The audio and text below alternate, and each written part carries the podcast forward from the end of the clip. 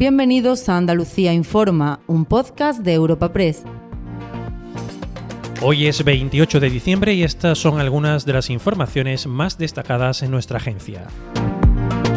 La situación sanitaria en nuestra comunidad copa también este jueves el foco informativo tras las dimisiones del viceconsejero de salud y del gerente del SAS en plena polémica por las listas de espera. El consejero de la presidencia, Antonio Sanz, ha salido en defensa de la consejera del ramo, Catalina García, para mostrar el respaldo total del gobierno andaluz y lo ha hecho de manera tajante. Si no fuera así, ha asegurado, no seguiría en dicho cargo. La oposición lleva pidiendo desde hace días su dimisión por la gestión sanitaria. Sanz ha insistido en que esos cambios en la cúpula de la consejería responden a motivos personales, pero no ha escondido que también encierran un revulsivo y un impulso a la gestión.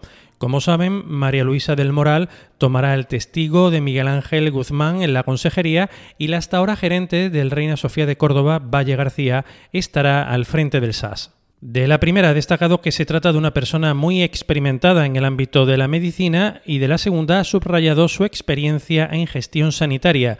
Sanz ha insistido en que el gobierno andaluz reconoce que hay problemas en este ámbito sanitario y que tratan de tomar medidas para solucionarlos. La consejera cuenta con el respaldo total, eh, el apoyo y, la confianza y el cariño que, lógicamente, si no fuera así, no seguiría de, consejera. Cuando uno llega a consejero no es funcionario y se queda para toda la vida. Y si no hay confianza, no hay puesto. Y por tanto es una demostración de confianza en la consejera, lógicamente. Eh, y esto no es un paso previo a nada, como he elegido. Esto es un paso definitivo para impulsar y provocar un revulsivo en la gestión Cambiamos de asunto. Andalucía mantendrá en 2024 el 60% de descuento adicional en los precios del viaje en transporte público con el uso de las tarjetas de los consorcios, los bonos de los metros y los bonos multiviajes interurbanos. De este modo, el gobierno andaluz aportará la mitad de la cuantía necesaria para mantener ese porcentaje, es decir, el 30% de rebaja, mientras que el resto le corresponderá al Ministerio de Transportes. La consejera de Fomento, Rocío Díaz, ha manifestado que Andalucía ya lo tenía todo preparado para mantener esta bonificación. Eso sí, la titular del Departamento de Fomento ha lamentado que el Gobierno de España haya apurado hasta prácticamente el último día sin informar en ningún momento a las comunidades autónomas de si mantendría o modificaría los descuentos. Rocío Díaz, consejera.